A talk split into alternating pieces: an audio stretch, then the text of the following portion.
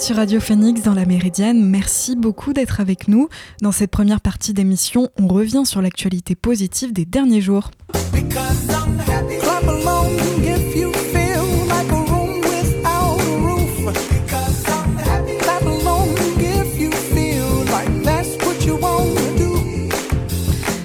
Et un petit vent d'optimisme a soufflé vendredi 24 mars à New York à l'issue de la conférence sur l'eau organisée sous l'égide des Nations Unies.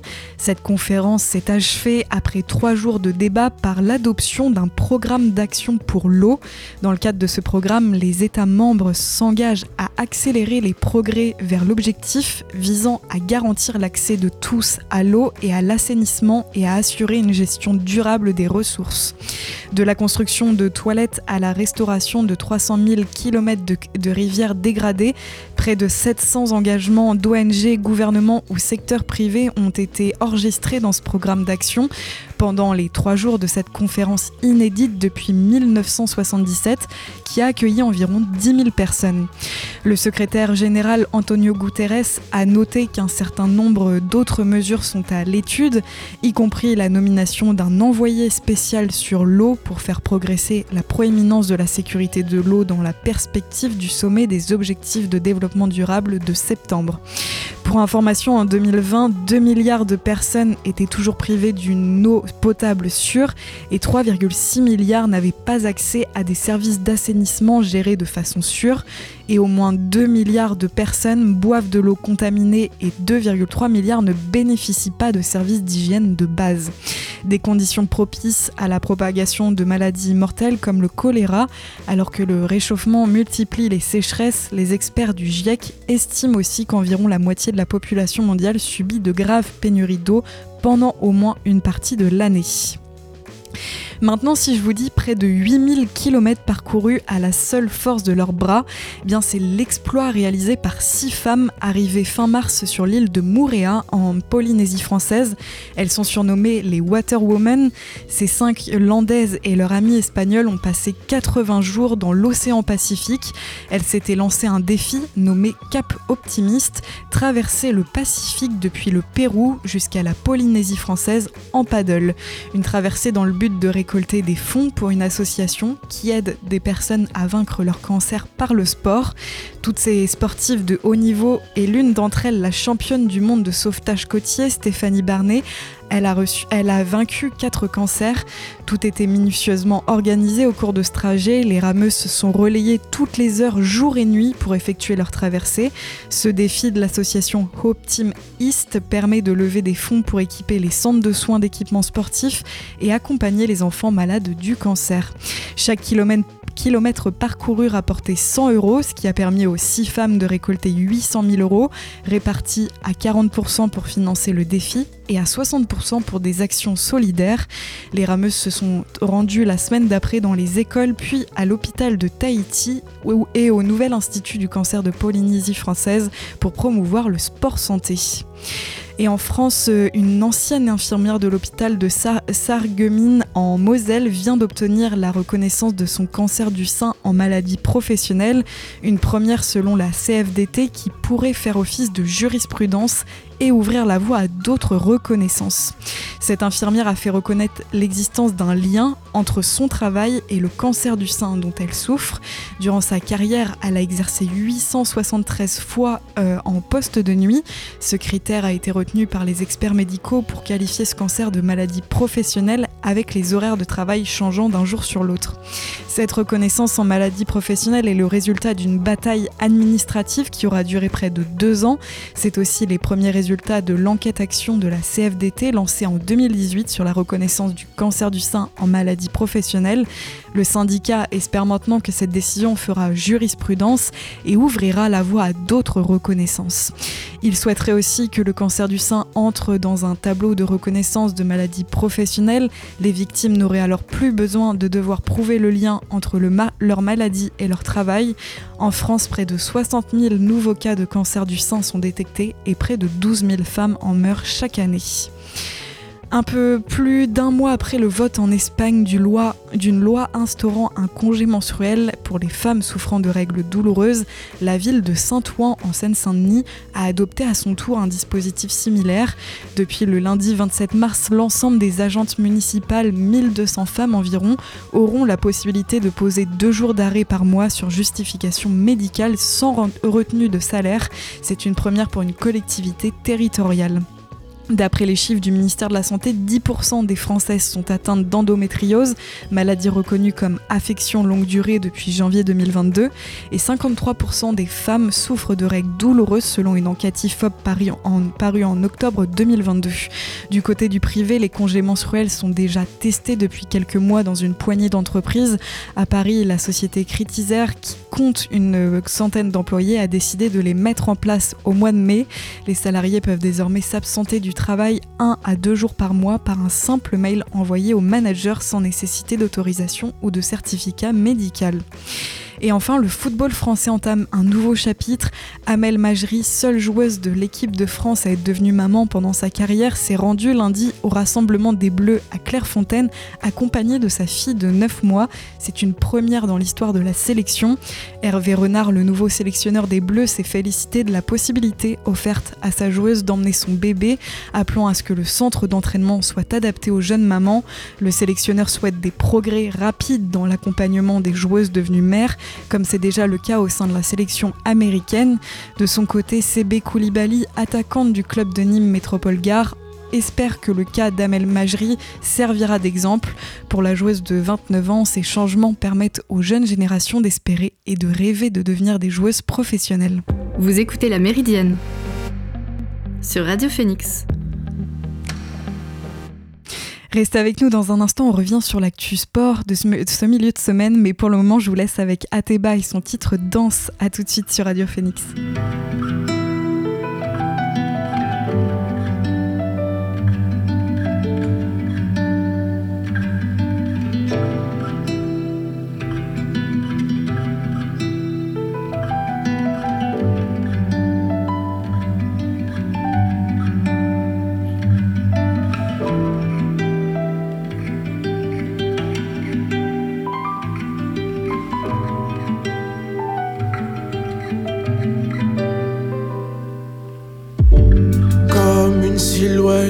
Dessine, elle sort des ténèbres. Comme un visage que je devine,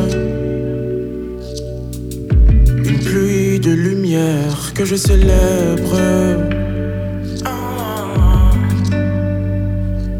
Une douce envie de vivre.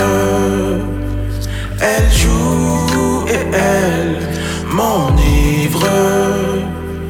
J'avoue que j'ai envie de lui dire qu'elle sentit. Car elle danse, son sourire étincelle dans le noir. Elle danse dans le regard. Au fond de moi, tout s'embrase. Je reste figé, par une telle grâce. Les yeux rivés, et le temps passe, la tête dans les nuages. Je m'imagine que l'on se prélasse.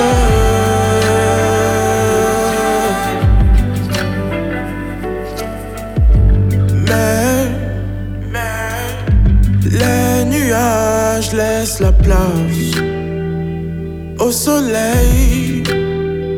Il paraît trop loin, mais toujours ses rayons m'atteignent. Je vois la flamme dans ses yeux. Elle brûle, mais je m'en veux. Quand nos regards se croisent, le mien s'éteint. car elle danse. Son sourire étincelle dans le noir. Elle danse, dans le regard. Au fond de moi, tout s'embrase. Je reste figé par une telle grâce. Les yeux rivés, et le temps passe, la tête dans les nuages. Je m'imagine que l'on se prélasse. Nos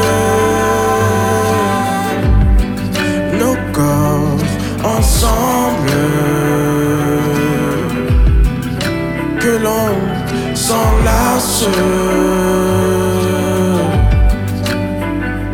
Jusqu'aux aurores. C'est le destin que j'implore.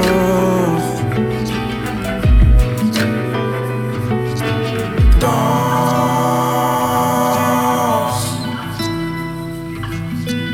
Danse.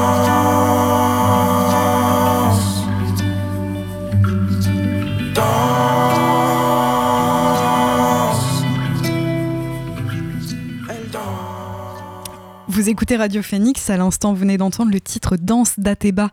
Tout de suite on revient sur l'actu sport des derniers jours et juste avant la pause j'évoquais les bonnes nouvelles et notamment la nouvelle page qui s'ouvre pour les joueuses de l'équipe de France. Amel Majri a pu se rendre lundi au rassemblement des Bleus à Clairefontaine accompagnée de sa fille de 9 mois, une première dans l'histoire de la sélection. Et hasard du calendrier, cette nouvelle ère s'accompagne également d'un nouveau maillot pour les Bleus présenté par la fédération et son équipementier Nike lundi. Les joueuses seront désormais équipées de shorts bleus plutôt que blancs afin d'éviter toute gêne vis-à-vis des menstruations. Les shorts sont équipés d'une doublure ultra fine et absorbante intégrée au shirt qui aide à protéger contre d'éventuelles fuites menstruelles selon le site de la marque. Fin octobre, l'équipe féminine de foot de Manchester City avait elle aussi annoncé que ses shorts ne seraient plus blancs dès l'année prochaine. La crainte de voir les règles s'exposer aux yeux de tous qui nuit aux performances physiques et mentales s'était déjà invité dans le monde du tennis lors du tournoi de Wimbledon. Le tournoi londonien avait fini par assouvir son code vestimentaire en autorisant les joueuses à porter des shorties de couleur sombre dès l'édition 2023. Les Bleus porteront leur nouvelle tenue pour la première fois lors de la Coupe du Monde en Australie et en Nouvelle-Zélande du 20 juillet au 20 août prochain. Toujours en foot, la Suisse organisera le championnat d'Europe féminin de football en 2025. Une première préférée à la France, à la Pologne et à, un quator de nations nordiques. La Suisse succède donc à l'Angleterre, hôte et vainqueur du championnat d'Europe en 2022. 16 nations prendront part à la compétition qui sera programmée en juin et juillet 2025. L'association suisse de football a été choisie pour accueillir une grande compétition de football pour la seconde fois après l'Euro 2008 masculin co-organisée avec l'Autriche. Elle n'a jamais accueilli de championnat d'Europe féminin sur son sol, contrairement à la Norvège, au Danemark, à la Finlande et à la Suède, alors que les quatre pays nordiques où le football féminin bénéficie d'une très grande popularité faisaient figure de favoris. La Suisse a sans doute bénéficié de sa place centrale sur le continent. L'équipe suisse est qualifiée pour la Coupe du Monde l'été prochain en Australie et en Nouvelle-Zélande, mais avait été éliminée au stade des phases de poule lors du dernier Euro. Réunie hier en session extraordinaire, la Fédération internationale de taekwondo a décidé d'autoriser la participation des athlètes russes et biélorusses sous bannière neutre aux championnats du monde, à commencer par ceux de Bakou en mai prochain, suivant les recommandations de la commission exécutive du Comité international olympique. Une décision sur leur participation à d'autres événements non organisés par la Fédération internationale sera prise après ces mondiaux. Avant World Taekwondo, la Fédération internationale d'escrime avait annoncé début mars la réintégration des escrimeurs russes, une première dans le sport international en plus, un- en plus d'un an. Il y a une semaine, le CIO a recommandé le retour des athlètes russes et biélorusses sous bannière neutre et à titre individuel, sans toutefois se prononcer à ce stade sur une éventuelle participation de ces sportifs aux Jeux olympiques de Paris en 2024. Le comité olympique russe a toutefois déjà jugé ces critères de réintégration discriminatoires. En tennis maintenant, un peu moins de deux mois de Roland Garros, Rafael Nadal ne fera pas son retour à la compétition sur la terre battue de Monte Carlo. Absent du circuit depuis son élimination dès le deuxième tour de l'Open d'Australie, il a annoncé son forfait pour le premier gros rendez-vous de la saison sur Ocre. Nadal qui avait eu une partie de l'année 2022 ponctuée par les blessures forfait avant sa demi à, Wimbledon notamment, il s'est blessé mi-janvier en Australie lors de sa défaite face à Mackenzie McDonald. Il avait dû renoncer à la tournée américaine Indian Wells Miami, précipitant sa sortie du top 10 mondial pour la première fois depuis 18 ans. Un coup dur qui n'arrive pas seul pour les organisateurs du tournoi puisque le numéro 2 mondial Carlos Alcaraz, auteur d'une tournée nord-américaine très prolifique, est lui aussi contraint au forfait avant l'épreuve monégasque. Comme son aîné, il a annoncé également sur son compte Twitter qu'après avoir consulté son médecin, il ne serait pas en capacité, en capacité d'aller à Monte Carlo pour commencer la saison sur terre battue. Déjà vainqueur sur la surface en début d'année à Buenos Aires, Alcaraz devra donc patienter pour briller à Monte Carlo, lui qui avait perdu d'entrée l'an passé face à Sébastien Corda. Vous écoutez La Méridienne sur Radio Phoenix. Restez avec nous, on fait une pause en musique avant de nous retrouver dans la dernière partie de la Méridienne. On décrypte ensemble les sorties ciné de la semaine, mais avant cela, on écoute Rosalia avec Beso. À tout de suite.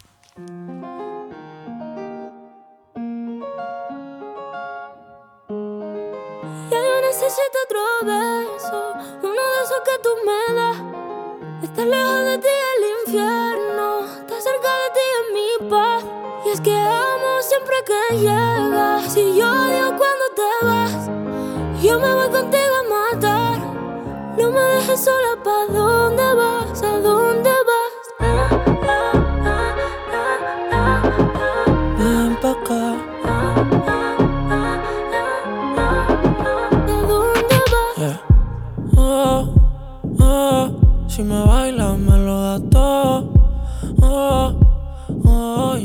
solos y se quita todo. Mis sentimientos no caben en esta pluma.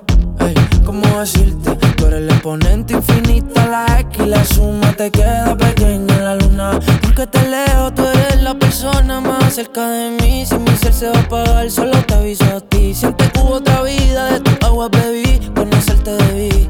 Lo mejor que tengo es el amor que me das. Huele a tabaco y melón y a domingo en la ciudad. Si tú me esperas, el tiempo puedo doblar, el cielo puedo amarrar y dártelo entero. Yo quiero que me otro beso Uno de esos que tú me das Estar lejos de ti el infierno Estar cerca de ti es mi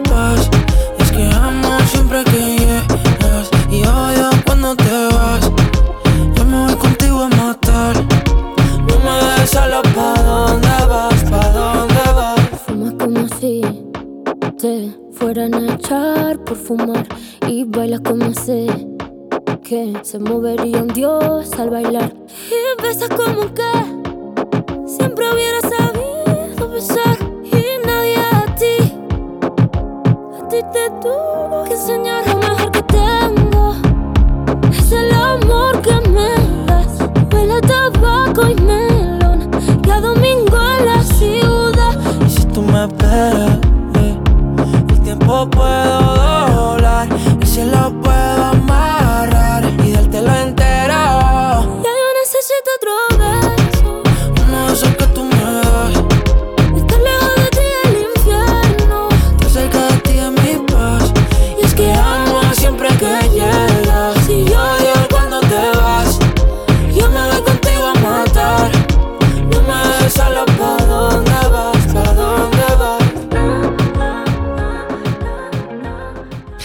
sur Radio Phoenix dans la Méridienne vous venez d'entendre Rosalia avec son titre Besso. Dans cette dernière partie d'émission, on décrypte ensemble les films qui sortent au ciné cette semaine et on démarre forcément avec la très attendue adaptation du célèbre jeu de Nintendo Super Mario Bros. Le film a été co-réalisé par Aaron Horvatz et Mick- Michael Jelenic et au casting américain on retrouve par exemple Chris Pratt, Charlie Day ou encore Anya Taylor-Joy. Du côté français, l'excellent Pierre Tessier prête sa voix à Mario. Audrey Sourdif pour la princesse Peach, Benoît Dupac en Luigi ou encore Jérémy Covillo en Bowser. À propos du synopsis maintenant, alors qu'il tente de réparer une canalisation souterraine, Mario et Luigi, tous les deux plombiers, se retrouvent plongés dans un nouvel univers féerique à travers un mystérieux conduit. Mais quand les deux frères se sont séparés, Mario s'engage dans une aventure trépidante pour retrouver son compère. Pour rappel, une première adaptation live, cette fois, de Super Mario Bros. avait vu le jour en 1993, portée par Bob Hoskins et John Leguizamo et Denis Hopper. Le film a été un flop monumental, rapportant 20 millions de dollars pour un budget estimé à 48 millions. Il a depuis été élevé au rang de nanar et Nintendo n'a plus jamais produit de film live adapté de l'une de ses licences. Elle affiche également Les Trois Mousquetaires d'Artagnan de Martin Bourboulon. Au casting, on retrouve François Civil, Vincent Cassel, Romain Duris, Eva Green ou encore Vicky Cripps. Dans un royaume divisé par les guerres de religion et menacé d'invasion par l'Angleterre, une poignée de femmes et d'hommes vont croiser leur épée et lier leur destin à celui de la France. Avec Les Trois Mousquetaires d'Artagnan, son réalisateur Martin Bourboulon a cherché à reprendre contact avec les grands films d'aventure où il est question à la fois de trajectoire individuelle et d'histoire, un film prometteur donc et à découvrir dès aujourd'hui. On retrouve également aujourd'hui le film L'établi de Mathias Gokalp avec Swan Arlo, Mélanie Thierry ou encore Denis Podalides. Le film prend place quelques mois après mai 68. Il raconte l'histoire de Robert, normalien et militant d'extrême gauche, qui décide de se faire embaucher chez Citroën en tant que travailleur à la chaîne comme d'autres de ses compères, il veut s'infiltrer en usine pour raviver le feu révolutionnaire, mais la, majorité des ouvriers ne veut plus entendre parler de politique. L'établi est l'adaptation de l'illustre roman éponyme de Robert Linard. Je voulais évoquer aussi le film Normal de Olivier Babinet avec au casting Justine Lacroix, Sofiane Rames ou encore Benoît Poulvorde. Le film nous présente Lucie, 15 ans, qui vit seule avec son père William qui lutte contre la sclérose en plaques. Entre le collège, un petit boulot et la charge du quotidien, Lucie gère sa vie tant bien que mal et s'échappe dans l'écriture d'un roman autobiographique fantasque qui navigue entre rêve et réalité. Allociné nous précise que pour définir la tonalité voulue pour son film, Olivier Babinet décrit la formule suivante une goutte de Miyazaki dans Les Frères Dardenne. cette hybridation se retrouve dans le mélange des genres entre teen movie, fantastique et chronique sociale. Et pour terminer, je voulais vous parler du film sud-coréen About Kim So-hee. Passé par la semaine de la critique du Festival de Cannes 2022, le film sort dans nos salles aujourd'hui et il nous fait découvrir un fait divers sur fond de harcèlement au travail qui a secoué la Corée du Sud. Kim So-hee est une lycéenne et pour son stage de fin d'études, elle intègre un centre d'appel de Korea Telecom. En quelques mois, son moral décline sous le poids de conditions de travail dégradantes et d'objectifs de plus en plus difficiles à tenir. Une suite d'événements suspects survenus au sein de l'entreprise éveille l'attention des autorités locales. L'inspectrice Yojin sera chargée de l'enquête et sera profondément bouleversée par ce qu'elle va découvrir. C'est le deuxième long métrage de la réalisatrice Julie Jung après A Girl at My Door en 2014. À la différence de son premier opus, About Kim Soe s'inspire d'une histoire vraie, un fait divers survenu dans le petit village de Jeonju fin 2016, méconnu en France mais qui a eu des répercussions sur les lois du travail en Corée du Sud.